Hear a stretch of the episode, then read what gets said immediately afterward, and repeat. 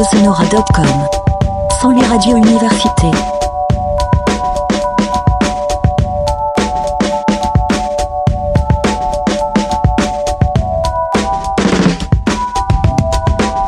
Lise Tronica à la radio de l'université de Saint-Louis. Bienvenidas, bienvenidos, bienvenides a esta sesión de Orbe Sonora Radio. Recherche orbesonora.com. Hola Richard, hola Juliet, ahorita vamos a entrar con Juliet Delgado, Osmar, hola María Bonita. Suivez-nous sur Twitter. Orbe Sonora. Oléo Cano. Estamos transmitiendo por radio y televisión de la Universidad Autónoma de San Luis Potosí en el 88.5 en frecuencia modulada. En eh, Matehuala también estamos en el 91.9 en FM y en línea por orbesonora.com por orbesonora.com y por radio y televisión.uaslp.mx. Instagram Orbe Sonora. También estamos enlazados por las cuentas de Facebook, de YouTube, de Instagram en video. Busquen Orbe Sonora. Y en podcast nos encontramos también en Tuning Radio, en Mixcloud, en eh, Amazon Music, en Deezer, en todos lados estamos si nos buscan como Orbe Sonora. Orbe Sonora Soundcloud. Mixcloud Orbe Sonora Collective. Comme Orbe Sonora sur Facebook. Dièse Orbe Sonora. En esta ocasión tengo como invitada a una, una amiga de muchos, muchos años, colega, Juliet Delgado, una, una gran comunicóloga. ¿Cómo estás, Juliet? Muy bien, muy contenta de estar contigo, Leo. ¿Qué tal? ¿Cómo va la noche el día de hoy? No, pues bien agradable. Aquí ajustándome a, a una iluminación distinta el día de hoy. Todo perfecto. Muy bien, excelente. Pues aquí andamos, listas. Oye, ¿y qué onda? ¿Cómo, cómo te ha ido? ¿Qué hiciste hoy, Juliet? Pues trabajar, eh, primero levantarte pues para tener actitud, activación, Ajá. un poquito de, de yoga por la mañana, trabajar y bueno, pues terminar la jornada y hacer otras, otros pendientillos que, que restan en la tarde y pues aquí estamos. Eh, eh, es- vienes de la USEM, ¿verdad? Sí, así es, trabajando eh, la jornada en la universidad y bueno, con, con movimiento. Qué bueno Sí. que hayamos visto, ¿no? Y, y bueno, eh, para, para platicar después, tú eres coordinadora, la coordinadora de la carrera de comunicación en la Universidad del Centro de México en San Luis Potosí. Además, además de amiga, eres mi jefa, Juliet. En USEM. Sí, sí, pues sí, nos toca, nos toca estar en varios roles de vez en cuando. Hoy no, ¿verdad? Ah, no, pero acuérdate cómo nos conocimos. ¿Cómo Pues nos sí, conocimos? A ver. tú eres mi jefe eh, eh, en agrupado, en No, un antes, antes. Antes Ah. acuérdate. en Radio Universidad, en Radio Universidad, eh, por ahí grabando una, una emisión de, bueno, yo digo que de, de Orson Welles, no, no Orson Welles, sí, Orson Welles. Eh, dices que de Saramago, ¿verdad? Una grabación de en Radio Universidad. Ajá. Ahí Marco Carlos, hermano de Pablo Rajim, eh, estábamos haciendo una colaboración con él y entonces dice, yo tengo una alumna con muy, muy buena voz para la radio. Entonces, eh, ese día llegaste y entraste a la cabina. Hola Juliet, ¿cómo estás? Ah, ¿cómo? ah les presento a Juliet. Eh, y ya, grabamos esa, e- era como, mm, pues era una historia, creo, ¿no? O era, era- o era parte de, de un libro, no me acuerdo. Sí, yo digo que em, algo de Orson Welles, de em, esto de, de estas emisiones que hacía eh, como para eh, generar eh, a través de la radio, eh, pues sí, una historia en cuestión de que llegaban de, de otros planetas, otros seres, y bueno, que también eh, la historia de la radio y del cine también tiene gran, gran repercusión. Ah, claro. Oye, doy clases de eso y se me fue ahorita cómo se llama. Se llama, ahorita me acuerdo. Mira, te está saludando Eliane de Fem Model. Eliane, hasta Australia, ¿verdad? Está ella. Está conectada Ah. en Australia también. Abrazo grande. Oye, Juliet, ¿y cómo, cómo te involucras en este tema de la comunicación? O sea, ¿tú por qué dices quiero estudiar ciencias de la comunicación o comunicación? ¿De dónde te viene esto? ¿Desde niña que eras el centro de espectáculos ahí o qué onda? Pues no exactamente, pero bueno, sí de una familia como con mucho rollo este, y sensibilidad para las artes, jugando al teatro, a presentarte, pero creo que a mí siempre me gustaron las historias lo, y sobre todo también como los artefactos, los medios. Eh, por ejemplo, recuerdo que tuve un Walmart, Walmart este, fue lo que pedí yo a los ocho años. Eh, y, deseaba, deseaba, deseaba tenerlo. De hecho, muy curioso, mi mamá escuchaba mucho lo que era Enrique Guzmán y toda esta onda de los sesentas. Y bueno, pues yo, yo quería que viniera ese Goldman para escuchar ese cassette de éxitos de, Enrique Guzmán, ¿no? De aquella música de los 60. Entonces, todas esas me las sé. Entonces, ah. eh, la magia que tiene, eh, pues, la, comunicación a través de distintos eh, medios, en específico la radio. Creo que para mí la radio me, atrapó desde un principio. ¿Y, y, y, cómo, y cómo decidiste? Oye, mira, quiero aprovechar a lo mejor tú en tu cámara no lo notas, pero ya, ya en, línea te ves cortada como de, te ves de aquí para abajo. Entonces, igual si haces el teléfono más para atrás, ándale, ya está un poquito más, un poquito más, ya mucho mejor. Sí, sí, sí. Oye, ¿y, ¿y, por qué tomas la decisión? ¿En qué momento tomas la decisión de estudiar este eh, comunicación? Pues porque era cercano a, la parte artística, a la parte de eh, también de, comunicación. Por ejemplo, yo en la, desde la secundaria tenía habilidades para la, la declamación, para la oratoria, para la parte artística y creo que la comunicación eh, venía como una de las opciones para estudiar. Por ahí también tenía psicología y derecho, este, porque tengo de familia también gente de derecho, pero pues me fui por la comunicación y oh sorpresa que la verdad eh, amé mi carrera desde muchas dimensiones, porque te das cuenta que no solamente es los medios de comunicación, ¿no? que, que interviene eh, otras áreas eh, que apoyan a la comunicación y pues nos, nos volvemos sociólogos, ¿no? observadores sociales y tenemos esa capacidad para analizar, para entrar en la cultura y, y, bueno, pues y sobre todo transmitir, traducir toda esa realidad y poderla compartir con otros y otras. ¿Y cuando entras a la carrera te cambió en algo? Sí, sin duda alguna. Sí, definitivamente, eh, pues la lectura de la realidad es distinta, pues todos los libros que lees, eh, el pensamiento crítico que se te desarrolla, eh, y bueno, pues más amor y más pasión por los medios, pero pues con mayor conocimiento y responsabilidad, ¿no? Órale, oye, y luego te empiezas a perfilar y empiezas a tener diferentes actividades. Cuando, antes de entrar a la USEM, tú estabas, eh, ¿qué estabas haciendo? ¿A qué te dedicabas? Pues eh, por ahí tuve una beca del PECDA, eh, justamente en difusión y del Patrimonio Cultural de San Luis Potosí, con un programa que tiene que audiovisual. En, en su momento trabajé con otros colegas, Tradición Potosina, y pues giramos por algunos lugares de aquí de San Luis, haciendo entrevistas, reportajes, es decir, la parte del periodismo también eh, como que es algo que siempre ha estado en mí, esta parte de, la entrevista, de conocer historias, de conocer personajes, de encontrar lugares eh, y viajar, pues eh, una, también una gran pasión, entonces entre cultura, personajes, arte, tuvimos este proyecto. Y ya después me perfilé pues a la radio, por ahí nos encontramos Creo que tú, tú, me, tú me acercaste. Ah, en Magnética. Ya lo podemos decir, Juliet, ya no es un secreto. ¿Cómo, cómo, cómo fue ese rollo? Mira, está, está Kennedy eh, eh, conectándose y también eh, tu esposo Álvaro. Muchos saludos. Ah, sí, saludos. Sí, ahora sí ya no es tráfico de influencia, sino pues uno tiene que jalar a la gente de confianza y la gente que conoces para hacer cosas propositivas. Vamos a platicar de Magnética, donde nos reencontramos, a ver.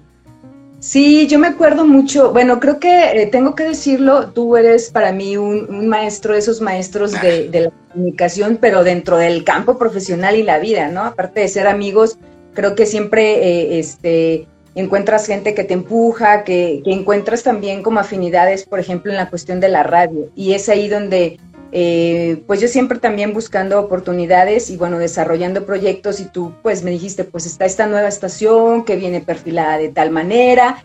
Bueno, metimos un proyecto y eh, elaboré un proyecto porque siempre quise estar en la radio y, sobre todo en estaciones culturales, eh, perfil de radio más, más alternativas. y bueno, pues pegó y, gracias a que también pues tú me dijiste que por ahí estaba esta se dio y, pues durante unos años Magnética trabajando haciendo pues tenía programa al aire todos los todos los días, zona turística. Uno de los más escuchados, ¿eh? pues sí, creo que sí, sí tenía no, sí, sí, sí. el primer lugar era el noticiero. El segundo era zona turística y el tercero era trónica. Sí, Trónica, es verdad, Trónica, es verdad. Pero tú eres el segundo más escuchado, eras el segundo más escuchado de la estación de radio. Sí, pues un placer tener un programa todos los días, zona turística, por ahí hubo colaboradores también, Uriel, Maya, que hacían leyendas de aquí de San Luis. Eh, y bueno, poco a poco fue creciendo el programa y para mí pues era como mi sueño, ¿no? O sea, el sueño cumplido así de inmediato casi de haber egresado y, pues eh, agradezco mucho Magnética. Magnética pienso que es un gran proyecto, sigue siendo a sus 16 años, ya, ah, porque, porque yo estuve ahí en sus inicios, tú también. Sí, lanzamos la estación, nos tocó lanzar la estación.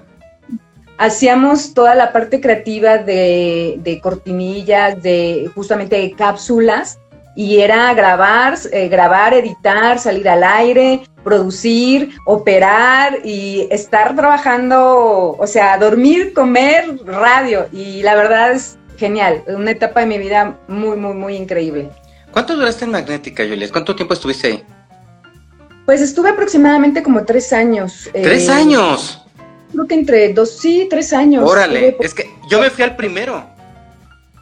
Pues no sé si menos, dos y medio o tres, pero sí, sí estuve tiempo y luego produje Zona Retro, con, conocí ah. también colegas, em, eh, por ejemplo, también ya tiene mucho tiempo, eh, em, ay, ¿cómo se llama? Eh, esta de rock, se me fue el nombre de... La, la, este... La quien sabe que es del rock, ¿no? Sí, con... Sí, bueno, esta zona, zona rock, ¿no? Zona, ah, sí, sí. No, no me acuerdo, pero hay programas que, que siguen y me parece que han abonado mucho también a, pues a la radio, a, la, a, lo que se escucha en las estaciones, fuera de lo comercial, digo, teniendo otra posibilidad de, eh, de que haya otros contenidos dentro de, de, las estaciones aquí en San Luis Potosí. Y, y en ese sentido, pues bueno, vas prácticamente saliendo de la universidad, con nuevas experiencias, eh, enfrentándote a ese mundo real. Tú siempre has sido muy exigente como, como profesionista. Desde la universidad ya eras muy exigente. Eh, algo eh, que, que, de repente llamaba la atención, porque los alumnos, tú sabes, no siempre son tan exigentes para con ellos mismos y sus propios proyectos. Y tú ya te perfilabas como una mujer muy exigente en el tema de la comunicación, pero exigente, exigente. ¿sí? Cuando sales y te enfrentas a este mundo real, eh, a, magnética, ¿qué te enfrentas en ese, e, e, cambio de, universidad al mundo profesional? Pues bueno, es una realidad que, para empezar, yo me acuerdo que al principio no encontraba trabajo, no, duré mucho tiempo, como tres meses, pero para mí era como, híjole, este, ¿a dónde voy o qué, qué, qué hago, no? Me acuerdo que repartí currículums en aquel entonces, pues todavía se repartía currículums de manera física. y, justamente también a la par de magnética empiezo como esta carrera académica en, la, en el campo de, pues sí, de la academia, eh, compartiendo lo que uno sabe y, y justamente, pues sí, sí hay una diferencia, pero creo que en mi caso, magnética a mí me permitió hacer mis sueños, mis sueños en el sentido de experimentar Em, algo que no se ofrecía creo que aquí en San Luis Potosí en los medios de comunicación, que era eh, libertad de creatividad, la posibilidad de que creyeran em, pues en una joven eh, que va ingresando y, desde, desde tus ideas a eh, locución y bueno, todo el contenido que se generaba. Entonces a mí me parece que para mí eh, fue soñado ese encuentro con el campo profesional. Claro, después ahí como la parte económica y te vas dando cuenta que es complejo lo de los medios Y pues en ese entonces yo llegué a tener tres trabajos, o sea, salía de, daba clases, luego pasaba a otra universidad, pasaba a, llegaba a magnética toda la jornada en la tarde, entonces pues también luego empiezas a darte cuenta que tienes que buscarle, ¿no? Tienes que combinar también esta parte porque los medios, pues sí, no es el espacio más bien pagado como debería de ser, pero bueno, creo que a mí no me trató tan mal. sí, esa es una realidad, ¿verdad? Eh, los que trabajamos en los medios, las personas dicen, no, pues has de ganar muchísimo dinero, ¿no? Esa es la idea que se tiene, mucho por, por la referencia de Televisa y TV Azteca, ¿no?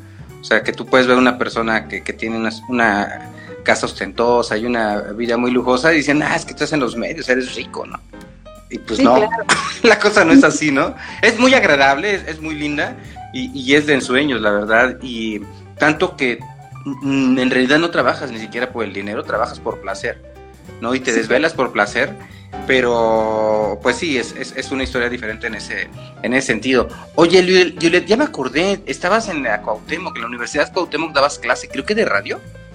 ¿O de sí, de radio justamente ya a la par de haber estado mis experiencias eh, con el campo profesional de comunicación, pues fue también Radio Universidad, tuve produciendo un programa de trova en conjunto de un colega este, que no era comunicólogo, pero era amante de la trova. Y conocí mucha música de trova, entrevisté a, pues a grandes trovadores, me enamoré de Betsy Pecanís, por ejemplo, entonces em, pues empecé a, entrar como en este rollo y bueno, pues eh, a, partir, a partir de ahí pues ya tenía algunas experiencias de trabajar en o estar en contacto con, pues, con el campo de los medios aquí en San Luis y empecé a dar clases de radio a la par de magnética y pues eh, compartiendo las experiencias. Y, y, bien, pues creo que desde ahí empezó hace unos 15 años, 16, 15 años mi trayectoria en el campo de la academia. Eh, a nivel de educación superior, superior y que pues ha sido toda una, toda una trayectoria ahí en esta parte de, de compartir con jóvenes de, de Magnética te pasas a dónde? De Magnética eh, estuve en la Universidad Mesoamericana trabajando en comunicación institucional. Eh, y daba clases. ¿Con Sonia te tocó, te tocó ya, ya, te tocó ya trabajar con Sonia? No, ¿verdad? No, ya no, me tocó Pero que, con tú me platicabas. Con Sandra Luna, tú me yo platicabas. Hice, hice servicio social con ah, Sonia. Ah, ya en esta parte de lo que ella me indicaba y todo. Estuve trabajando con ella, pero desde que era alumna, ahí en la ah, Mesoamericana. Ya. ya, ya, ¿Y luego cuánto tiempo estás ahí en la, en la, en la Meso y luego qué siguió? ¿Qué?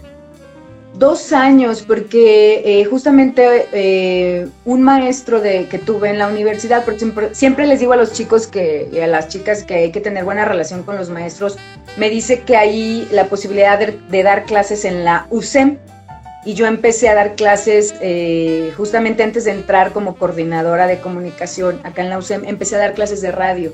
Y pues estuve creo que unos dos semestres dando radio y, bueno, después ya hubo, la propuesta de poder eh, entrar a la, a la UCEM, aunque yo tuve otro contacto antes de la UCEM eh, previo a dar clases mientras que se estructuraban los programas de de cine, haciendo investigación documental sobre cine, eh, de aquí de San Luis entonces me jalaron también por allá. Sí, es cierto, ya me acordé. Pues son tus pasiones, la radio, el cine, y luego la docencia terminó. Cuando, era un, rollo para aportar el conocimiento, terminó también siendo otra, otra pasión. ¿Cuánto tiempo llevas en la UCEM? En la UCEM llevo aproximadamente, ya voy para unos, pues desde que empecé a dar clases como 15 años. Órale. Y ahora la, eres la jefa, eres la mandamás ahí. bueno, pues así pasa la vida, ¿no? Así a veces, este, me dan gusto algunos maestros que son mis, bueno, este, ahora son los docentes y bueno, anteriormente pues uno estaba eh, también recibiendo pues indicaciones, pero pues es parte del camino, ¿no? Y de la vida. Ajá. Oye, y, y como docente, ¿a qué te has enfrentado? ¿Cuál, ¿Cuál, es la realidad que hay eh, eh, eh, respecto a los jóvenes en nuestro San Luis Potosí, las personas que se están preparando en la, en la carrera, en la USEM, y a lo mejor tienes la visión de lo que está ocurriendo en, las, en, en, la sociedad potosina, ¿no? Porque te llegan muchos perfiles de alumnos y, y, con esto yo creo que tú puedes construir una realidad o, perspectiva de hacia dónde, hacia dónde va todo este tema de los medios de comunicación o, la comunicación. Sí, sin duda. Eh, bueno, eh, además de la parte de la docencia, pues ya estar en la gestión educativa a un nivel más, pues sí, podríamos decir directivo, sí te permite tener eh, mayor conocimiento, pues sí, de cuál es el rumbo en la educación superior, aunado a que, bueno, la USEM ha estado afiliada al CONEIC, que es el Consejo Nacional para la Investigación de las Ciencias de la Comunicación y que a mí me ha permitido durante toda esta trayectoria tener colegas em, de, pues de, talla nacional e internacional en investigadores, ¿no? Investigadores, académicos, periodistas, que, que, sin duda me han permitido, el contacto con ellos me ha permitido también este, pues el poder tener un conocimiento más amplio de, la, de, de las tendencias de la comunicación, y no solamente de la comunicación, ya de toda esta gama de, pues de temáticas en las que ya se va dividiendo, ¿no? En la, en la que la comunicación cada día es más necesaria y creo que em, pues tenemos que apostar todavía a, seguir construyendo contenidos, narrativas transmedia, todo, y sobre todo en este tiempo, ¿no? Que pues justamente estamos por Instagram. Claro, claro, y es un programa de radio que se genera en Instagram. Oye, pero a, lo que voy es que eh, hay un tema generacional en donde, por ejemplo, hablando de medios de comunicación, los medios se han mantenido en, eh, en, el, em, en la producción de contenidos eh, de personas de las mismas generaciones desde hace un tiempo y muchas veces entrar a un medio de comunicación sabemos que no es sencillo, no es fácil, no cualquiera puede estar en un medio de comunicación. Eh, esto pues, tiene como que sus pros y sus contras, ¿no? Es que estás tomando. Para cualquier mal, un mezcal. Ah, qué rico, aprovecho, aprovecho. Eh, y entonces, qué padre. Entonces, eso me hace sentir así como que más, más suelto así. Ya, veo que ya lo estás disfrutando más, ya te estás desinhibiendo, Juliet Delgado.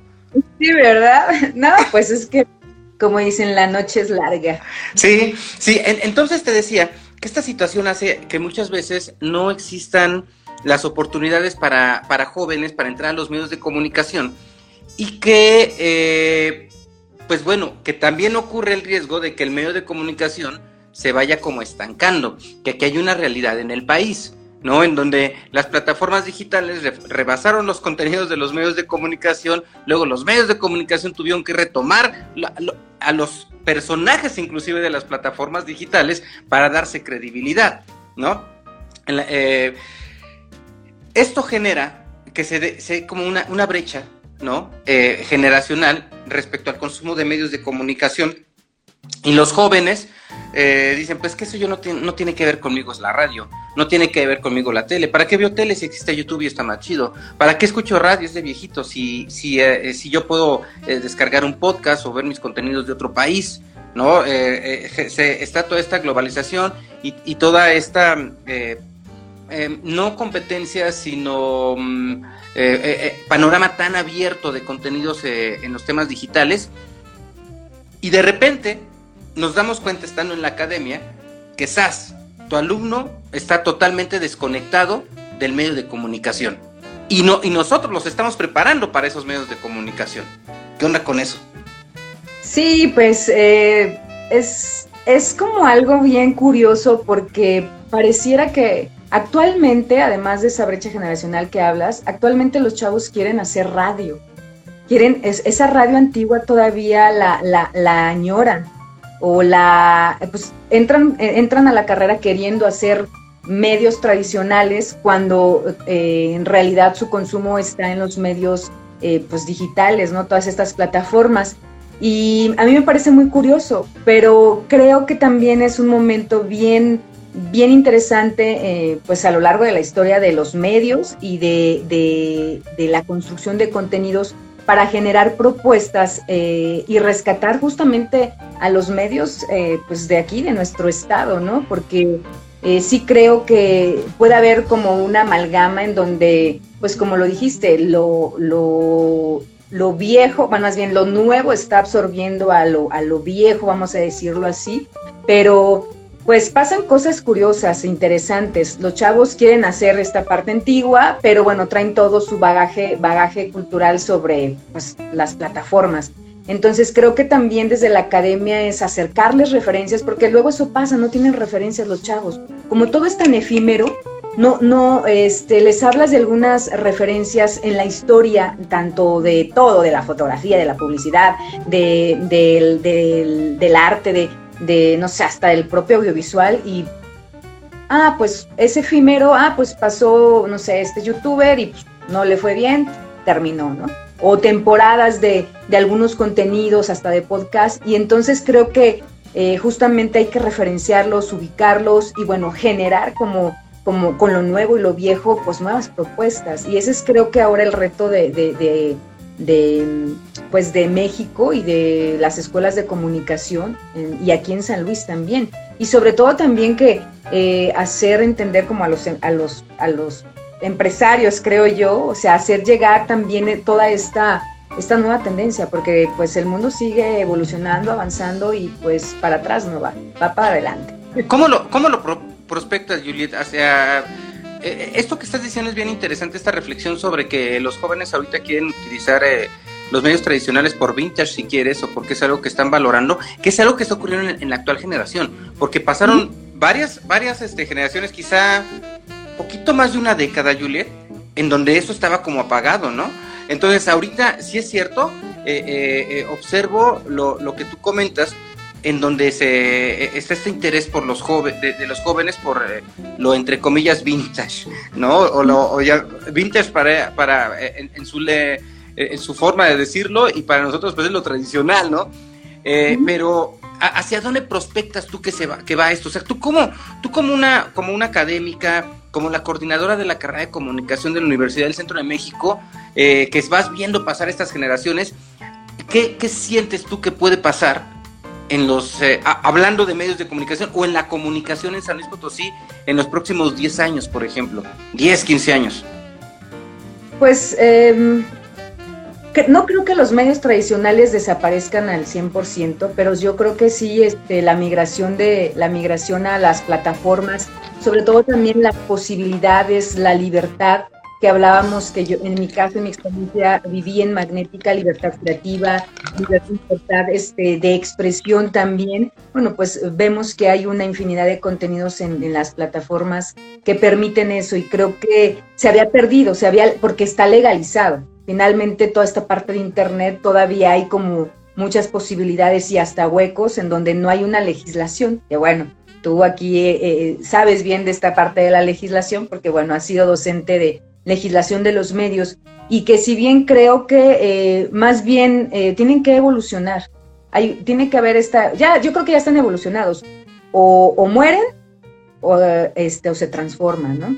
Entonces sí creo que eh, también mm, algunas tendencias en países, en otros países es que en específico la radio, la radio está siendo un medio que apuntala a seguir estando en muchos lugares, porque precisamente, por ejemplo, ahorita en el caso de la pandemia, eh, pues es la manera en la que conecta con otras personas y quizá personas de otros estratos sociales que no tienen acceso, porque bueno, nosotros tenemos acceso a, esta parte del Internet, a, otras aplicaciones, pero hay gente que no. Entonces la radio ha sido y será, yo creo, un medio que, este, pues bueno, la historia lo marca, ¿no? Desde la, de la Primera Guerra Mundial y cómo fue evolucionando, es el medio de, este, antiguo que ha permitido también la comunicación y sobre todo llevar información, que creo que eso es importante. Y sabes, sabes también que observo, Juliet, eh, hay medios eh, que son difíciles, eh, los medios tradicionales no son fáciles, y menos para las nuevas generaciones, el acceso.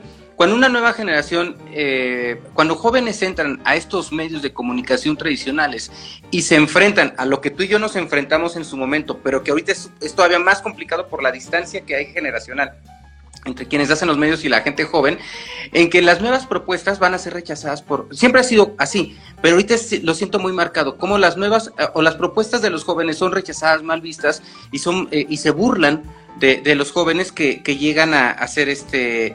Eh, a pretender estos cambios. Sin embargo, Juliet, ocurre un, ejemplo de, voy a hablar del, caso de Gonzalo. Gonzalo llega, que es un exalumno nuestro, eh, yo le di la materia de periodismo. Gonzalo eh, llega a un periódico muy tradicional que es El Sol de San Luis, que es de Organización Editorial Mexicana, en donde, junto con otras personas jóvenes también, sin ponerse de acuerdo, o sea, coinciden, porque al final es generación que, coincide, y empiezan a hacer cambios desde adentro del medio para darle un refresh. Cambios que en su momento sabemos que fueron criticados, pero que gracias a ello hay nuevos lectores, hay gente que los ve en línea. Eh, eh, Gonzalo, eh, María Ruiz Cervantes, que está haciendo periodismo con perspectiva de género, que es una de las pocas periodistas que la tuvimos como invitada también en nuestras clases de periodismo y que está por aquí conectada, que está haciendo periodismo con perspectiva de género con un lenguaje técnico renovado.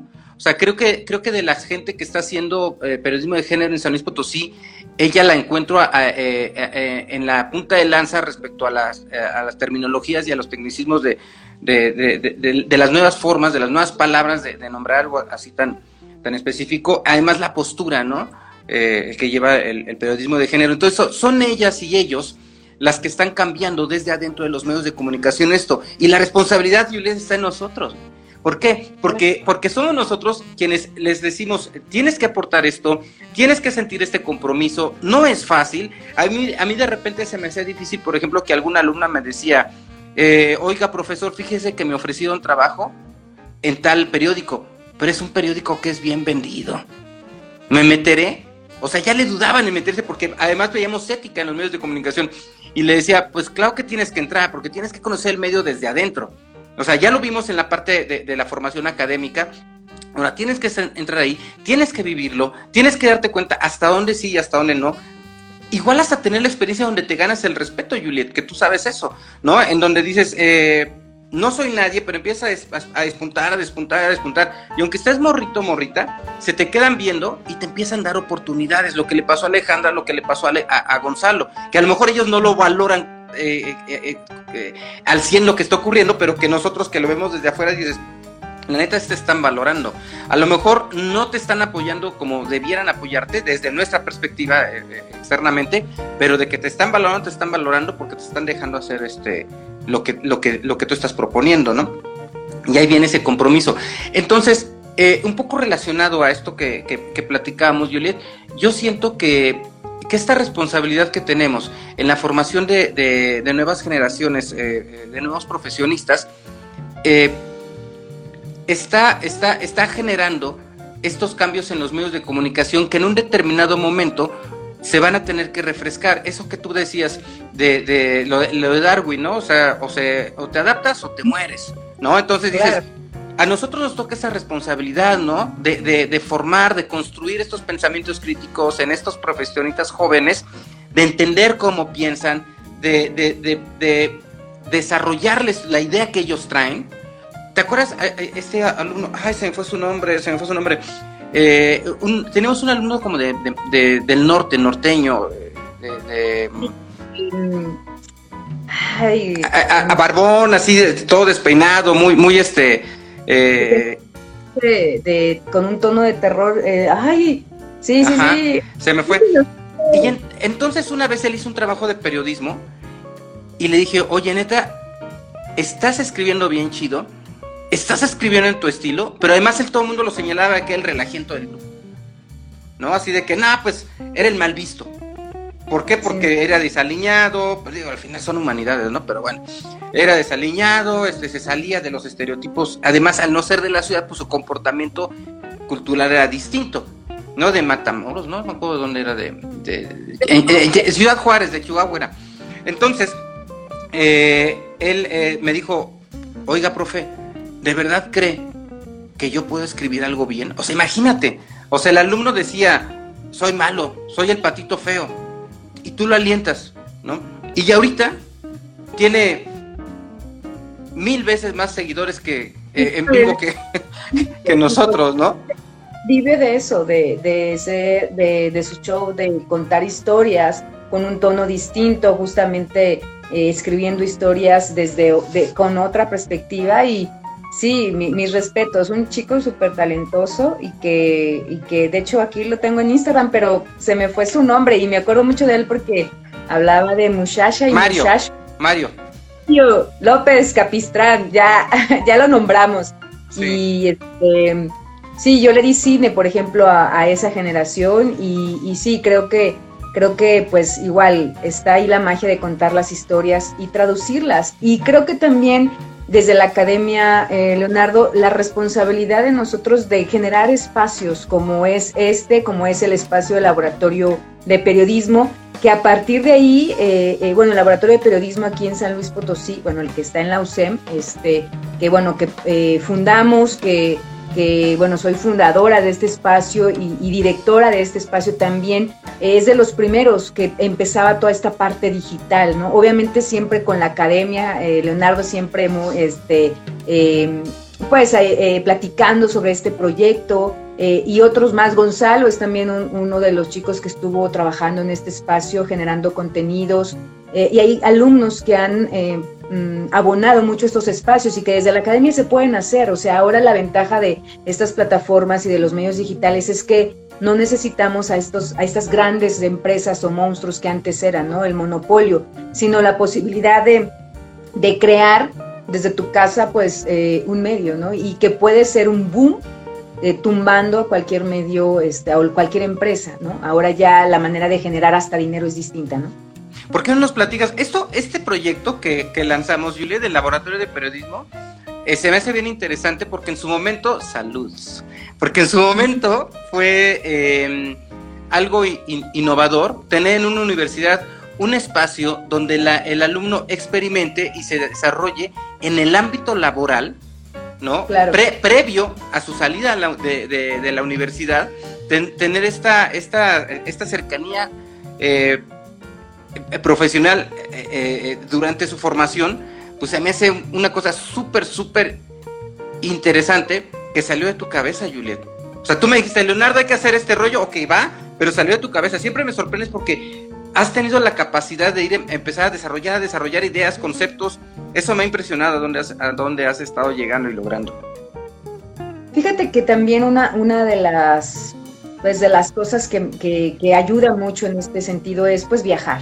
Y yo viajaba pues a través del CONEC a, pues, a muchísimas universidades conociendo sus campos, sus laboratorios, los espacios de práctica y yo me daba cuenta que había universidades, voy a decir una, ¿no? La Nahua Cancún, que sus laboratorios eran bien pequeños, pero era un monstruo de universidad y los egresados de esa universidad eh, pues eran increíbles. Recuerdo muy bien este, cuando, cuando fui a Ibero Santa Fe, em, a esta universidad donde tienen justamente esta estación de radio, eh, Ibero, Radio Ibero, que, que, de verdad es un, un parteaguas para toda la construcción de, de contenidos radiofónicos y hay muchos egresados que están posicionados a nivel México en esta parte de la radio y cuando yo fui, conocí pues la estación de radio, dije, wow, o sea, esto, lo, esto se hace en una institución eh, eh, educativa y además este, está en el top 10 de audiencia, de contenidos, de entretenimiento, de cultura, de información. Entonces dije, claro, o sea, hay, que, tenemos, hay la posibilidad de que si se puede generar un proyecto así de impacto, pues vamos a crear un laboratorio de periodismo. Y bueno, a, partir del laboratorio de periodismo han pasado varias generaciones. Tengo este, trabajando desde el fotoperiodismo, trabajando desde, obviamente, la estación de radio, que es Cuarto Alterno, ya radio, este, nuestra estación de radio que tenemos desde, desde este laboratorio, la construcción de también de ya contenidos audiovisuales con expertos de distintas temáticas, que se hizo eh, tres temporadas y que se invitaron académicos, investigadores, deportistas, gente, este, gente como inspiradora y que, bueno, realmente es un proyecto grande que, bueno, ahorita por pandemia se paró un poco, pero, este, pues, inaugurado en el 2013, o sea, ya estamos hablando de siete, ocho años en donde pues hice un espacio de, práctica profesional. Ya no tienes que llegar a, esperarte, decir, ay, voy a practicar en, un, en otro lugar o en una empresa, en una, pues sí, en un lugar este, en el campo profesional, sino en tu propia universidad. Y creo que esa es la responsabilidad también de los académicos. Y bueno, también pues una institución privada en donde también hay libertad en este sentido de creación de, de propuestas. Creo que eso es bien importante, ¿no? Ajá. Oye, oye, Juliet, y luego en, en ese inter, en lo que estás por ahí en, en, la Universidad del Centro de México, de repente Juliet, ¡zas! su libro de poesía.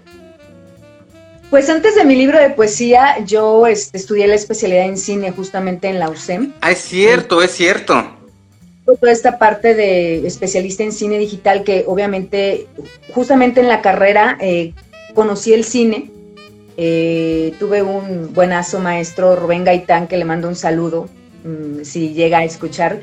Y bueno, me enamoró, me enamoró del cine y eh, a partir de ahí me empecé a ir por esta parte, no solamente por la radio, sino también por el cine.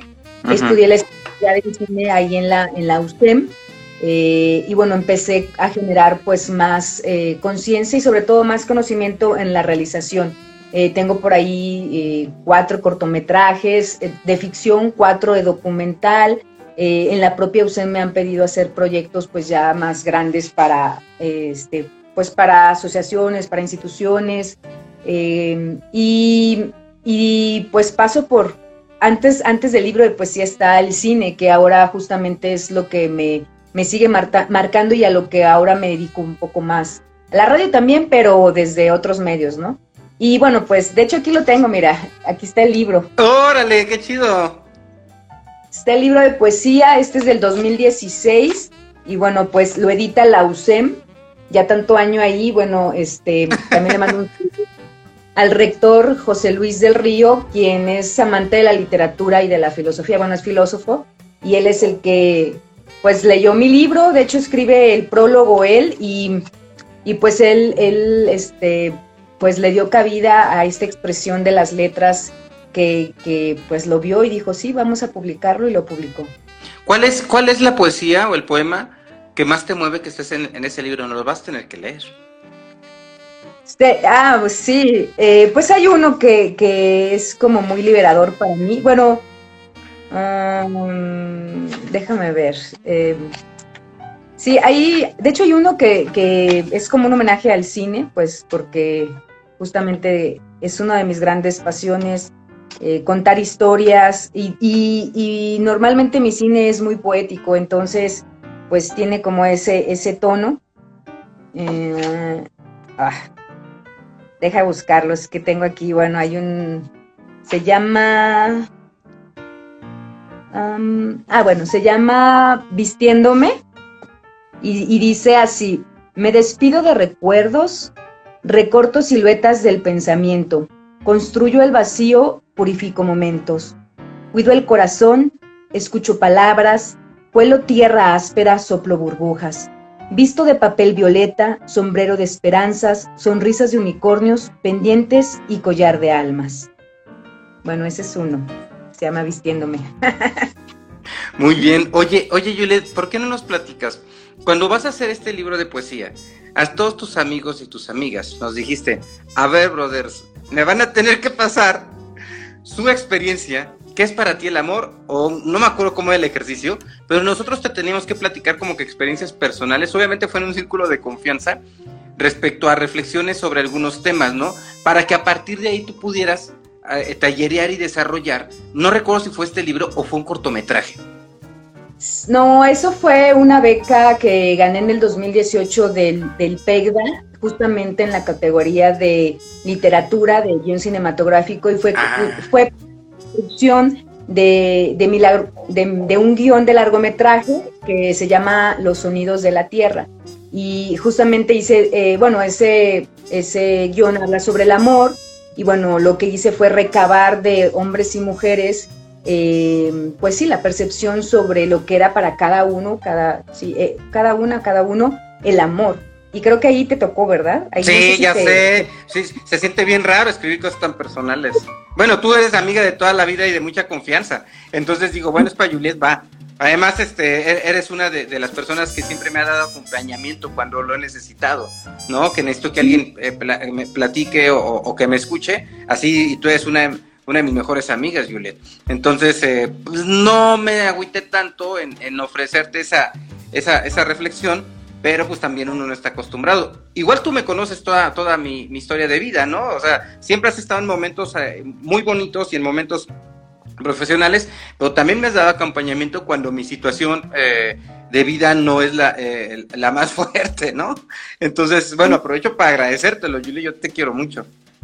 Igualmente, es recíproco, yo soy pues yo empecé siendo fan de Orbe Sonora. Recuerdo aquellos años donde eran las tocadas de música electrónica y bueno, pues disfrutaba mucho como toda esta, esta eh, inquietud de, todo el colectivo y sobre todo de ti, de, generar cultura, arte en esta parte de la música, conectar pues también eh, a otros y a otras y tener un espacio también de, el esparcimiento es fundamental en la vida del ser humano, es uno de los aspectos importantes que eh, si no hay esparcimiento socialmente y culturalmente, pues hay caos, ¿no? Este, ¿dónde, gritamos? ¿Dónde derrochamos todo lo que traemos? Entonces, creo que para mí, este, Orbe Sonora eh, fue eso y también ha sido, ah, pues muy padre estar eh, en contacto a través de, de la parte del esparcimiento, diversión y la parte académica de, colegas en, en, la radio, en otros proyectos. Este, también yo te quiero mucho y agradezco mucho también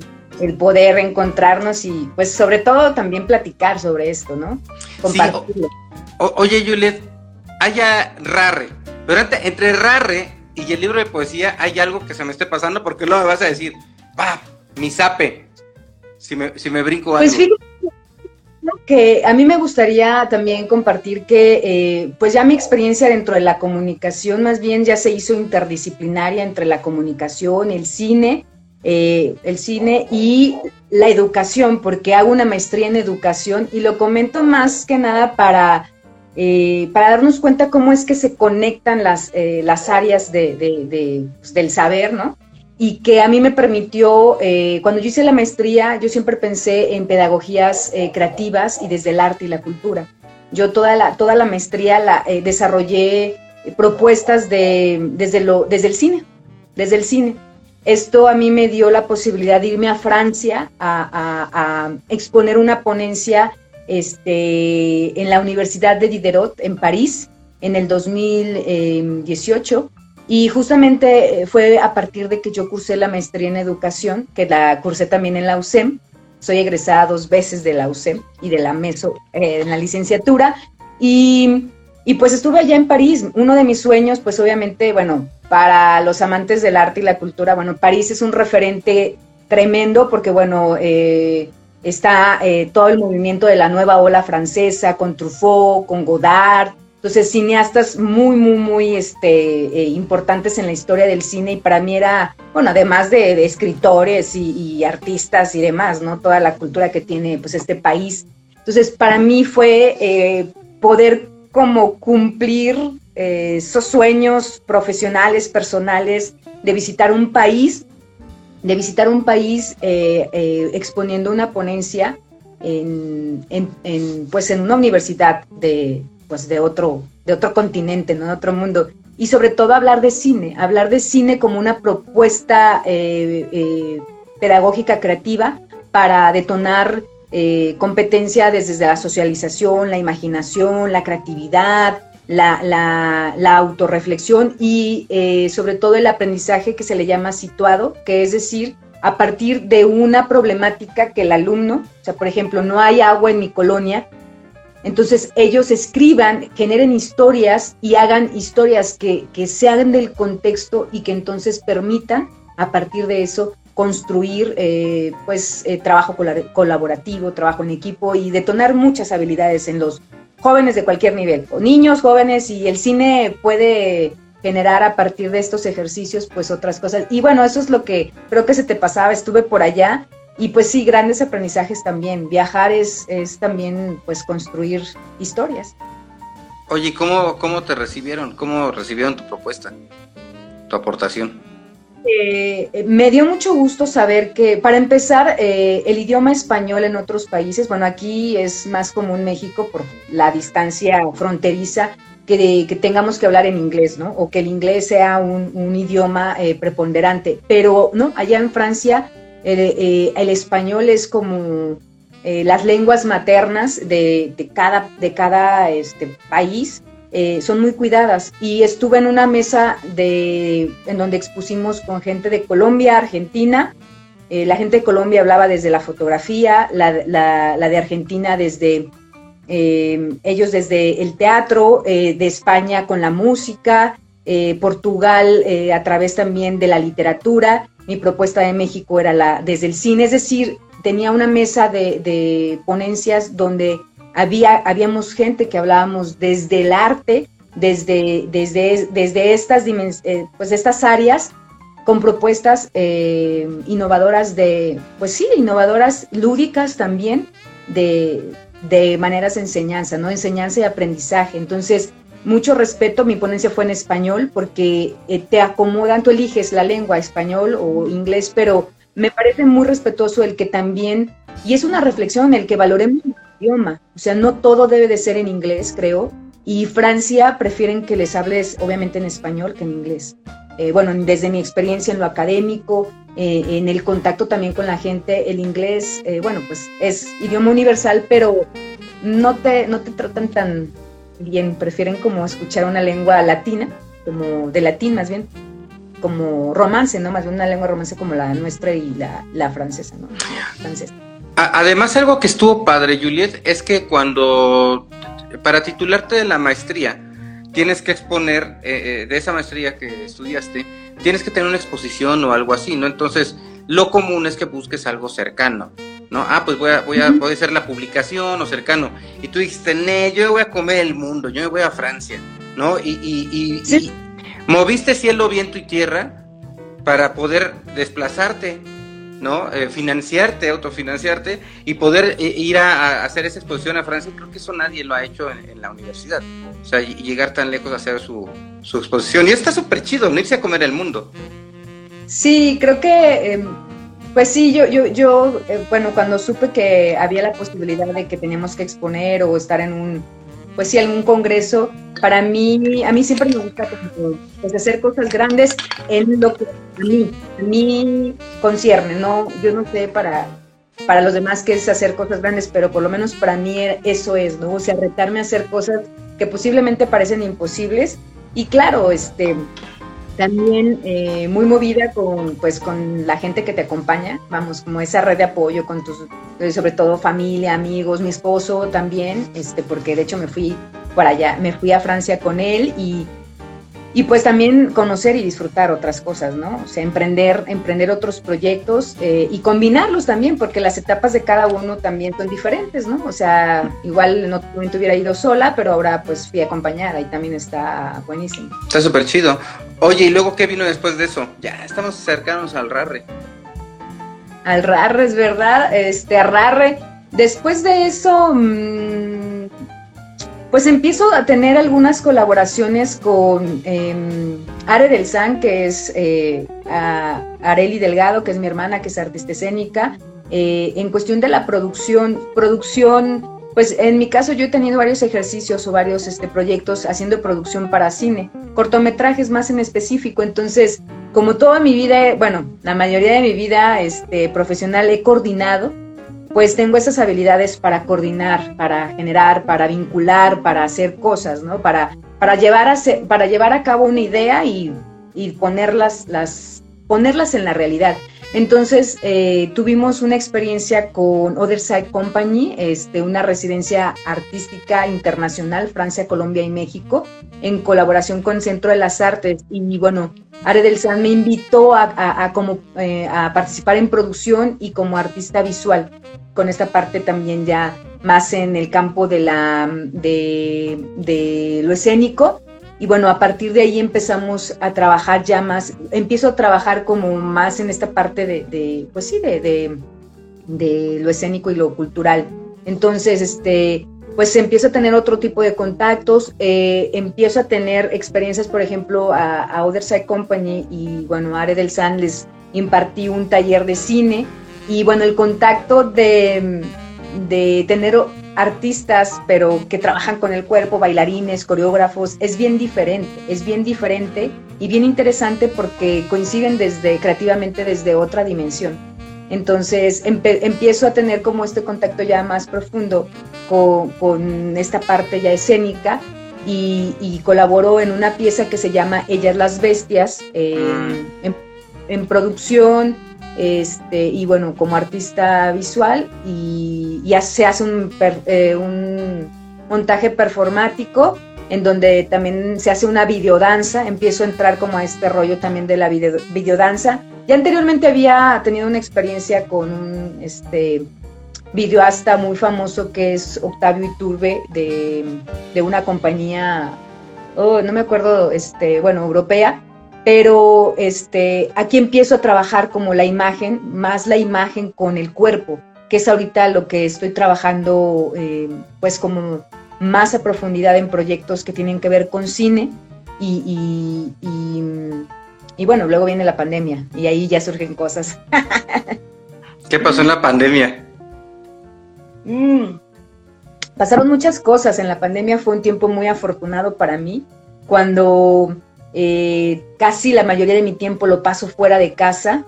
Entonces, pues ahora era pasar lo más que se pueda en casa. Entonces, pues hay pues muchos detonantes, eh, ya Rarre Pies Ligeros, eh, vamos, se iba a lanzar en, un, en lo presencial, pero pues hacemos la presentación oficial en tiempo pandémico, este, se empiezan a desarrollar proyectos, a conceptualizar todo, a construir. Rarre empieza a tener pues, pues forma, bueno, ya tenía forma, pero pues ya al cuerpo, la mano, la cabeza y todo lo demás. A ver, platícanos, pero platícanos eh, como introducción qué es Rarre, porque igual yo lo sé, porque pues soy tu fan, ¿no? Pero pues hay quienes puede eh, ver esto y, o escucharlo y dicen, bueno, que están hablando de una cosa muy familiar, pero ¿qué es? Sí, Rarre Pies Ligeros, proyecto escénico cultural, pues es un espacio justamente que trabaja la conciencia de, de, lo que es el cuerpo en lo cotidiano.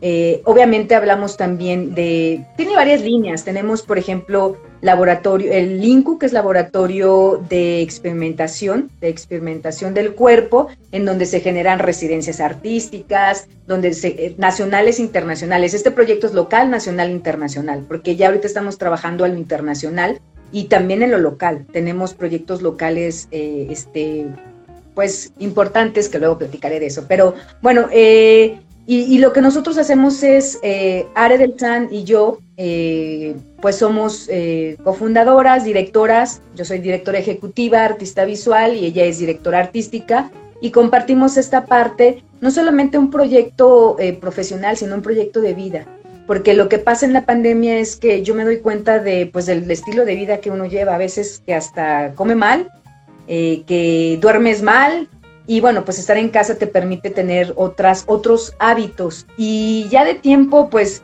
eh, Areli, eh, pues de, la cercanía que tengo con ella, siempre, siempre ha transmitido esa parte de la conciencia del cuerpo, ¿no? Del bienestar, que creo que ahora en este tiempo es súper importante. Y pues trabajamos también talleres, tenemos un podcast, eh, trabajamos también en proyectos que tienen que ver, por ejemplo, en mi caso, con la imagen. Eh, yo tuve una residencia artística justamente con, con Areli, con Are del San, y a partir de ahí hubo una, en mí hubo una detonación como artista de, pensar la imagen desde otra dimensión, ¿no? No, no esta imagen, em, pues como, como los filtros y los filtros, ¿no? Una imagen tan, tan pulida que ya ni siquiera pues es una imagen demasiado trabajada, ¿no? Entonces, conceptualizar la imagen desde otro contexto, ¿no? Más filosófico, más, este, sí estético y también cuestionar qué es la belleza, ¿no? ¿Qué es lo bello? ¿Quién dice qué, es lo bello? ¿Qué es lo bello? Pues bueno, tiene diferentes matices, ¿no? Lo bello puede ser hasta monstruoso. Pero hablando ya en, esta parte del arte contemporáneo, de, de otra conceptualización, entonces eh, bueno, en RARRE pues empieza a haber, a haber proyectos, proyectos de bienestar. Eh, por ejemplo, acabamos de dar un taller también sobre mm, emociones, bueno, lenguaje eh, a través del cuerpo y, a través de, mm, de, la comunicación, pero desde las pedagogías creativas, ¿no? Del arte. Entonces, pues trabajamos varias líneas en, en Rarre Pies Ligeros y, y bueno, los invitamos, las invitamos a que nos sigan en nuestras redes sociales. Eh, perdón, algo, una actividad padre es eh, el karaoke, por ejemplo, ¿no? Que ah, la, lectura, la lectura de, literatura, eh, el tema de los podcasts. A ver, Rarre es, es, muchas disciplinas. ¿Por qué no nos puedes platicando un poquito de ellas? Sí, se me pasó. Sí, justamente en la pandemia, pues como dejó de haber espacios más bien cerraron espacios de, esparcimiento, generamos una, propuesta que fue el karaoke y, lectura de poemas y poesía. Em, a Areli y a mí, a Are y a mí nos gusta mucho cantar.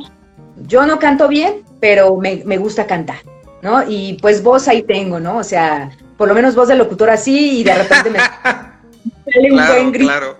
Entonces, pues no lo hago tan mal, soy media desafinada, pero pues nos gusta. Entonces empezamos a hacer, eh, justamente RARE tiene que ver con eso también, proyectos que nos hagan sentir felices, que nos permitan generar una convivencia. Y dentro de RARE está este espacio que se llama Catálogo sobre la convivencia. Ahorita eh, RARE Pies Ligeros lo aplicó en, la, en lo virtual a través de lectura de poesía, que estuvo, la verdad, durante todo un año estuvimos trabajando este proyecto gente de otros países se conectaba. A veces éramos 12, a veces éramos 4, a veces éramos 15, eh, artistas de, pues no sé, gente de México, Guadalajara, Chiapas, Monterrey. Tuvimos, hemos tenido gente de distintos estados y creo que eso pues lo generó también la pandemia, la necesidad de poder vernos a través, aunque sea de, pues de pantalla, y bueno, fue a través de los karaokes, y hubo gente que hasta escribía para leer sus poemas en los ¡Qué Órale. Y en el karaoke, o sea, ¿cómo es, ¿cómo es la actividad? ¿Cantas y lees o cómo es la cosa? Sí, pues este, quien quiera, así que quien quiera iniciar, arranca con su karaoke, escoge su rola, pone su rola, cantas y bueno, igual también un vinito, una chelita, unas papas, este, algo tranquilo, o sea, se ponía bien padre. Y bueno, después nos dimos cuenta, este, Are y yo, que pues, este, a veces la gente solamente quería ver. Y se volvió un poquito un espectáculo. A veces ella y yo ya preparábamos algunos, algunas rolas, algunos poemas, detonábamos, ¿no? Como parte también ya de una dinámica de, de pues de un, de, un de un espectáculo, o sea, finalmente escénico, como lo que es las repies ligeros, ¿no?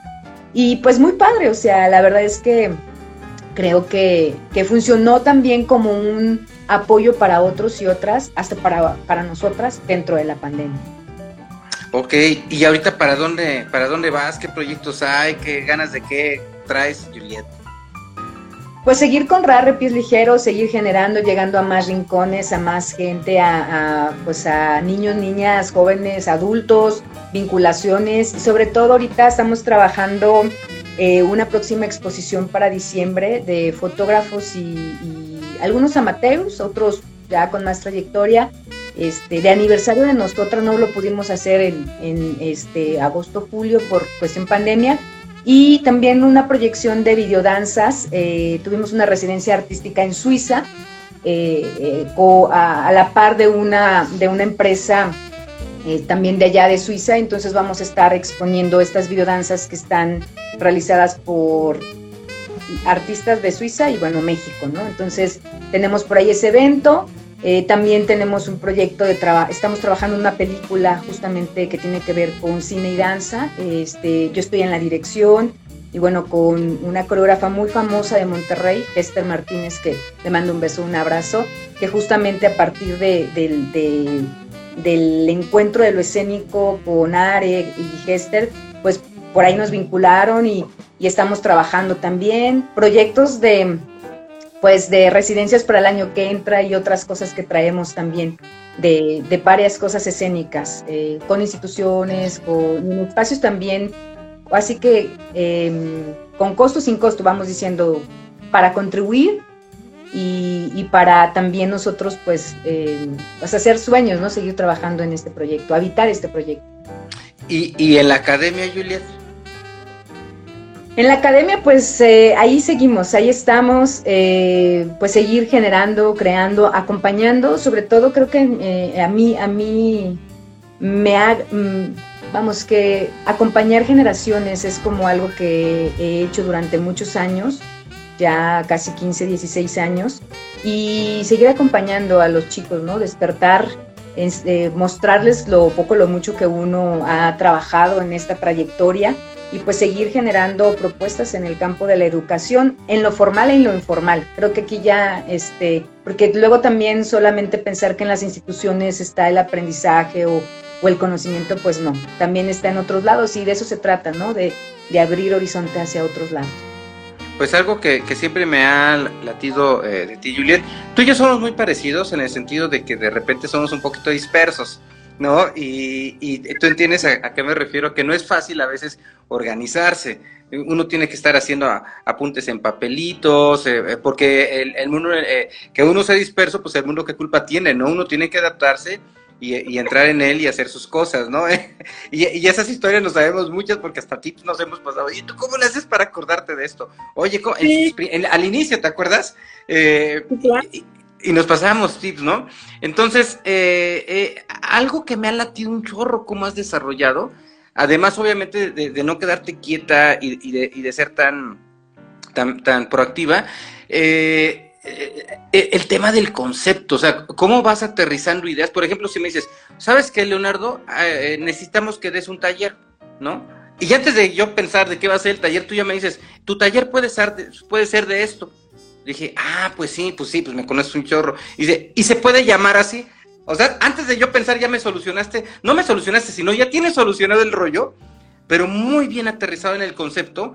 Eh, eh, obviamente no es algo al vapor, sino ya traes algo muy trabajado y dices, con este elemento, con este otro elemento, con, con, este profe, con este otro profesionista, con este colega, se puede hacer esto, ¿no? Y ya has bajado mucho, ¿no? Entonces, eh, esas ideas y esas propuestas. Eh, a mí se me hace bien importante la labor que estás haciendo respecto a tus aportaciones sociales, ¿no? Eh, en este caso, en la academia, en el artista independiente, en la, eh, por la parte de literatura, en el cine independiente, el proyecto cultural junto con Areli, tu hermana, que tiene, ¿no?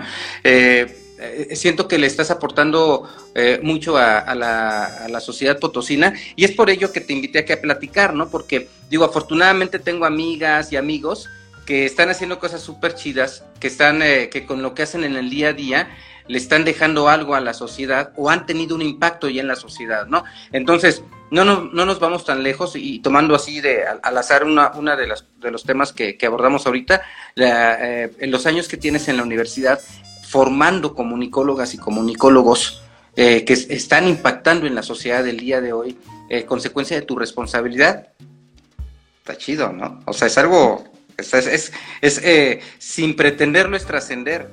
este, em, mediante tu, educación para con los demás y, tu coordinación, porque el hecho de igual estar buscando profes que se adecúen a, a, los perfiles que tú quieres, como universidad, o sea, no, no es nada más este ay, a mí se me antojó esto, o sea, no, o sea, traes una institución detrás de ti, con toda la confianza detrás de ti, entonces a ti te toca eh, enfrentarte a, diversas situaciones, eh, algunas eh, muy agradables, otras medio densas de repente, porque es así, somos de complicados los seres humanos, pero al fin llegar a la aportación social en la educación universitaria, ¿no? Y, y eso se me hace una labor bien, bien noble de tu parte y muy comprometida también.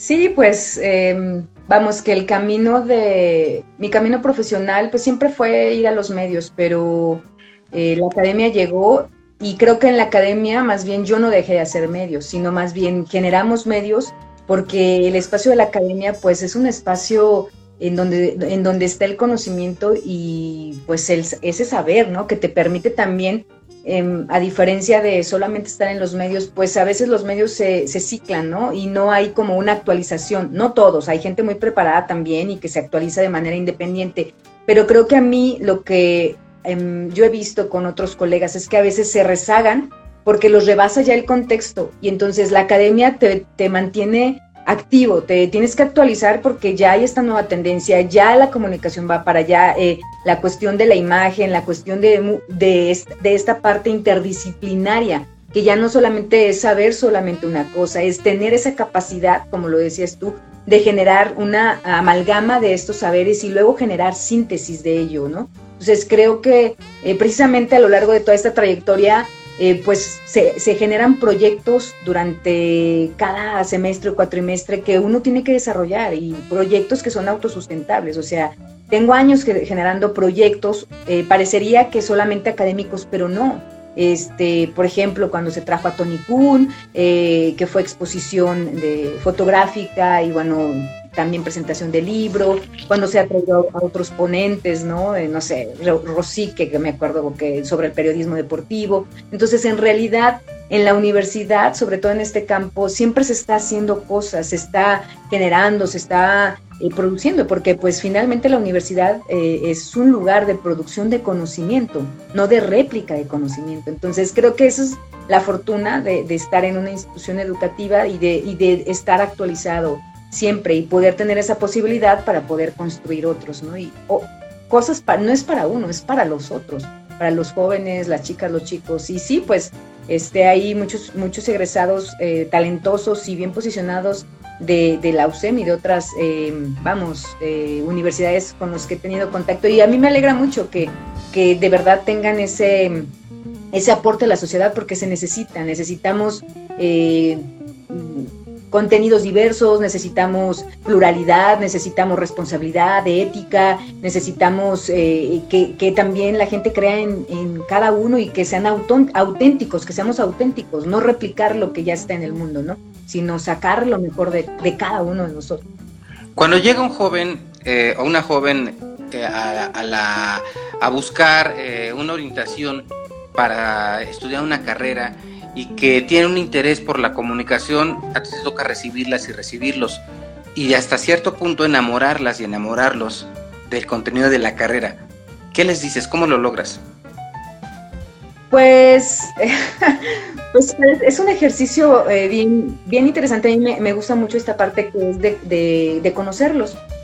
Cuáles son tus hobbies, qué te gusta, y a, la parte también de, saber quiénes son, primero como personas y, ir viendo sus inclinaciones. De repente hay gente que dice, no, pues es que yo quiero estudiar comunicación para hacer como hacer psicología social. No, pues tal vez sí, pero puede ser que tu camino no sea para allá.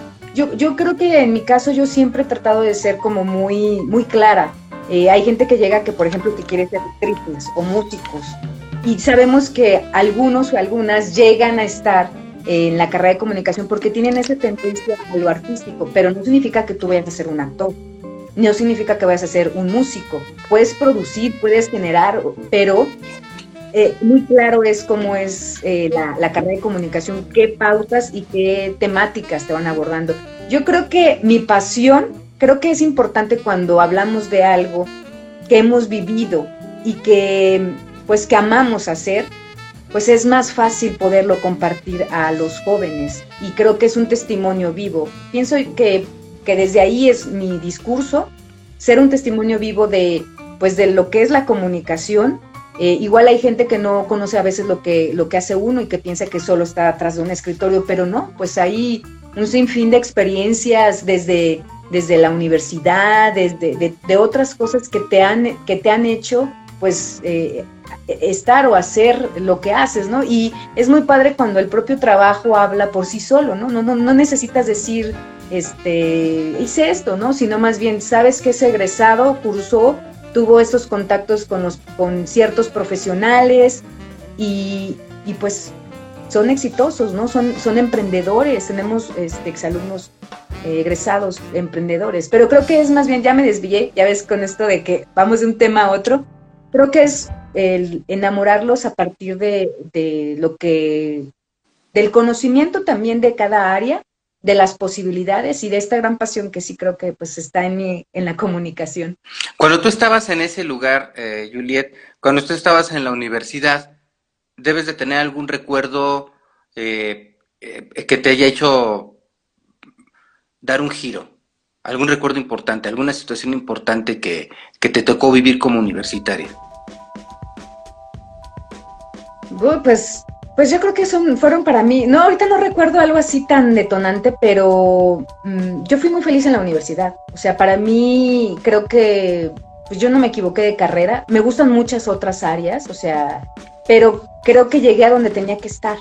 Y cada, cada experiencia, no sé, por ejemplo, mi primer CONEI que fue en Aguascalientes y conocer a los teóricos que hablaban sobre algunas temáticas de, la comunicación, de, de, toda esta, de, todo lo que es la ingeniería de la comunicación, investigadores, periodistas, eh, y, no sé, ver a Carmen Aristegui así en vivo, este, eh, transmitiendo desde W Radio, o sea, como todas estas partes vivas pues creo que esos contactos, el contacto con lo profesional y bueno, en la mesoamericana siempre hacían Semana del Estudiante y tenías la posibilidad de tú mismo organizar, organizar proyectos. Yo creo que el proyecto académico también de la, de la mesoamericana, no lo he hablado mucho pues porque estoy en la UCEM ahora, pero te permitía que el estudiante era, sea el que creaba su propio, vamos, curso, taller. Entonces desde ahí pues por eso, por eso ya es un, es un camino que he recorrido. Entonces, eh, esas experiencias, me, me, acuerdo que pues las experiencias de,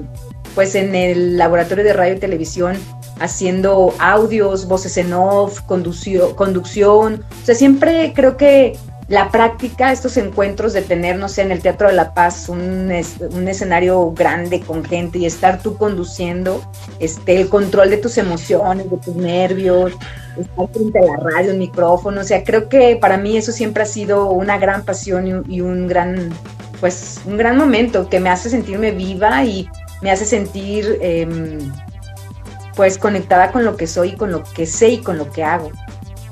Y que ahora te, y que te ha, servido eh, para reconectarte y conectar a otra, ahora a generaciones nuevas para que le aporten algo a San Luis Potosí. Pues muchas gracias, Juliet, por haberte dado una vuelta aquí a la cabina de, de Orbe Sonora. Para mí está bien chido poder platicar contigo. Te quiero un chorro, te tengo un, gran, un gran cariño, una de mis mejores amigas.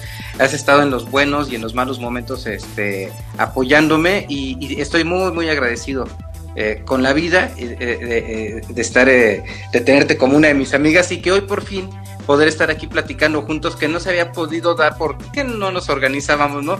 Siempre que nos vemos, siempre que nos vemos nos falta tiempo para platicar, ¿no? Y siempre, y siempre será así y, es parte de lo exquisito de poder platicar con, contigo de el tema que sea, el tema que sea, Juliet. Muchas gracias por haberte dado una vuelta. Sí, gracias a ti también, te quiero mucho y bueno, pues sabes que nuestros encuentros siempre son, diríamos, sabrosos por la plática, por lo que, pues por lo que compartimos y vivimos. Y pues aquí andamos y, y pues gracias a todos también y a todas las que por ahí se conectaron el día de hoy. Gracias a quienes nos, escucharon en Radio Universidad en San Luis, a quienes nos, escucharon eh, por Instagram TV, por YouTube, por Facebook, quienes están también escuchándonos en Underprod Radio en las diferentes comunidades, Alemania, Nueva York, California, Washington DC, México, aquí en San Luis Potosí, en Filipinas, fíjate que nos escuchan, Juliet, de una manera sorprendente porque eh, no son mexicanos, porque nos envían correos electrónicos y de repente dices, o sea, como, ¿por qué me están escuchando en Filipinas? O sea, ¿quién, es, quién, quién anda con esa comunidad en Filipinas? No, o sea, puedes decir, pues un potosino que está en otro país, por ejemplo, no la misma comunidad aquí en San Luis Potosí, pero de repente hay unas cosas que para uno de repente se, eh, se les rebasan y son inexplicables. Pero bueno, ahí estamos y consecuencia de ello, pues estamos aquí eh, en, en otro contenido más. Muchas gracias, Juliet. Que pases bonita noche. Igualmente, tú también, chao. Chao.